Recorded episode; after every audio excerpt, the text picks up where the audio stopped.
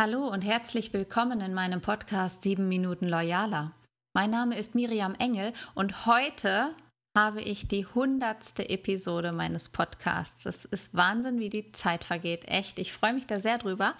Denn heute kann ich auch eine super Ankündigung machen. In 2021, genau genommen am 25. März, startet die neue Runde vom Führungsprogramm für loyale Führung, das Zertifikatsprogramm, das über ein halbes Jahr läuft mit individuellem Mentoring, damit deine neuen Kenntnisse und deine Methoden und Tools auch wirklich in die Praxis übersetzt werden. Und sechs Präsenztermine, die wir in wirklich toller Kulisse in einem fantastischen Tagungshotel mit allem drum und dran und All-in-Verpflegung machen werden. Wir vier, Neda, Uwe, Sascha und ich sind schon total gespannt auf euch, auf die, alle Teilnehmer. Es sind nur noch ganz wenige Plätze frei. Schau gerne mal nach unter nextlevel.loyalworks.de. Da findest du die Termine und weitere Informationen und was alles drin ist. Und auf meinem YouTube-Kanal, wenn du den noch nicht abonniert hast, siehst du genau jetzt zur hundertsten, sozusagen zur hundertsten Podcast-Episode auch pünktlich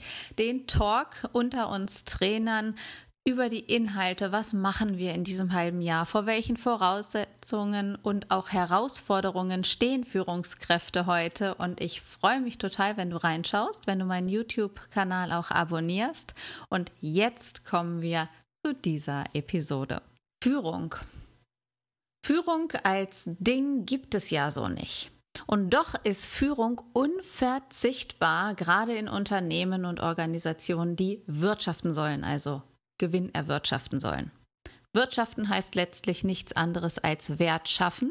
Und dann stellt sich doch auch mal die Frage, welchen Wert schafft Führung? Worin sich sicher alle einig sind, ist die Führungskraft, die mehr leisten soll oder muss, als sie kostet. Ich glaube, das ist in allen Unternehmen so. Das heißt, Zweck der Führung ist ja, das Überleben des Unternehmens zu sichern. Und wie alle sozialen Systeme strebt ein Unternehmen nach Selbsterhaltung und Mehrerwirtschaftung. Dieses Mehr an Erwirtschaften, ist es Profit, Umsatz, Rendite, Marktanteil oder ist es letztlich einfach Erfolg als wahrgenommenes Gefühl? Ich glaube, Erfolg ist Verhandlungssache. Nämlich immer erst dann kann man Erfolg definieren, wenn man die Kriterien festgelegt hat, wofür Erfolg gelten soll oder was als Erfolg gelten soll. Und hinterher kann man die Ergebnisse mit der Vereinbarung, die man getroffen hat, vergleichen. Erfolg hebt die Leistung heraus und macht sie erkennbar. Und Erfolg kann auch, wenn man sich darauf einigt, nicht nur im Ergebnisnutzen bestehen, sondern auch im Prozessnutzen. Zum Beispiel kann man einen Mitarbeiter, der stetig über Jahre seine 100% Performance bringt, kann man den höher oder gleichwertig bewerten, beurteilen, wenn ich so sagen darf, mit einem Mitarbeiter, der zu Beginn im Unternehmen vielleicht 50, 60 Prozent Performance bietet, aber sich jedes Jahr um fünf bis zehn Prozent steigert. Was ist der größere Erfolg? Welcher Mitarbeiter hat die bessere Performance letztlich? Wo ist die stärkere Leistung? Sicherlich ist es immer an Kriterien gebunden, wie man das beurteilt.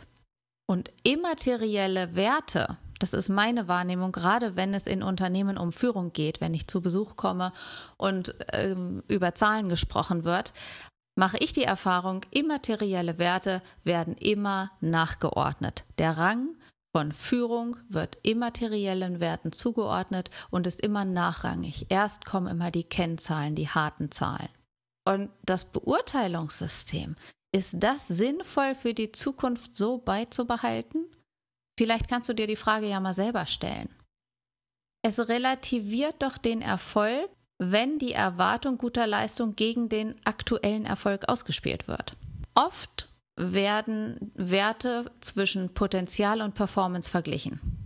Und hier wird relativiert, ob sich bei einer Leistung die Erwartung erfüllt hat oder nicht. Gleichzeitig kann beides ein Erfolg sein. Was ich am Ende damit sagen will, ist, Führung wird also für Erfolg bezahlt. Und wann und wie gibt es eine gute Führung? Denn richtig kompliziert wird es ja gerade erst noch, wenn nicht nur der Erfolg im Sinne des Zieles des Ergebnisses gemessen und bewertet wird, sondern auch der Weg dahin ganz bestimmten Kriterien untergeordnet wird. Dann geht es nicht mehr nur darum, ob eine Führungskraft einen Beitrag zum Überleben der Organisation leistet, sondern auch, wie sie das macht. Und genau darum geht es bei uns im Führungsprogramm für loyale Führung. Wie bringst du als Führungskraft den Erfolg? Und wie bringst du deine Leute durch dein Führen zum Erfolg? Führung hat noch einen, nennen wir es mal, kritischen Beigeschmack. Denn Führung an sich sieht man nicht. Und es gibt für diese Nichtsichtbarkeit von Führung drei Gründe. Erstens ist es die Tatsache, dass gerne von Führung gesprochen wird, wenn sie scheinbar nicht existent ist. Wenn sie nämlich vermisst wird, ähnlich wie beim Vertrauen, dann wird's spürbar und erkennbar. Martin Heidegger hat mal gesagt, Führung ist in ihrer Anwesenheit abwesend. Und genau das ist es. Die Erscheinungsweise von Führung ist ihr Nicht-Vorhandensein. Der zweite Grund liegt in der Tatsache, dass es für Führung kaum einen, einen Kriterienkatalog von festgelegten Verfahrensweisen gibt. Es gibt wenig klares, kodifiziertes Wissen, wenig Regeln, keine Gesetzmäßigkeiten und keine allgemeine Gültigkeit. Und der dritte Grund ist, Führung ist schon immer sozial eingebunden gewesen und macht sich erst in der Begegnung mit anderen bemerkbar. Sie hat also keine Identität an sich, sondern erst immer in ihren Kontexten, in ihrem Zusammenhang und aus den gegebenen Mitteln heraus. Und damit bleibt Führung immer auf die Bestätigung durch andere angewiesen.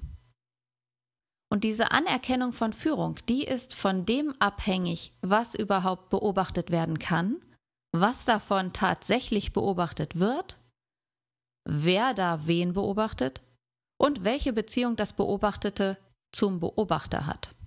Denn es geht ja oft darum, was Paul über Peter sagt. Anhand dieser Impulse möchte ich dir einfach mal ganz offen die Frage stellen, wie definierst du deine Führung?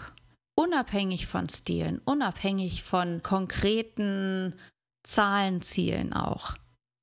Wie definierst du deine Führung und was macht sie aus und worin willst du stärker werden? Ich freue mich, wenn du mir deine Impulse oder Antworten gibst, gerne per E-Mail an engel@loyalworks.de. Schreib's auch gerne in die Kommentare oder in deine Bewertung bei iTunes. Ich freue mich, wenn du meinen Kanal hier auch abonnierst und ja, hör bald wieder rein.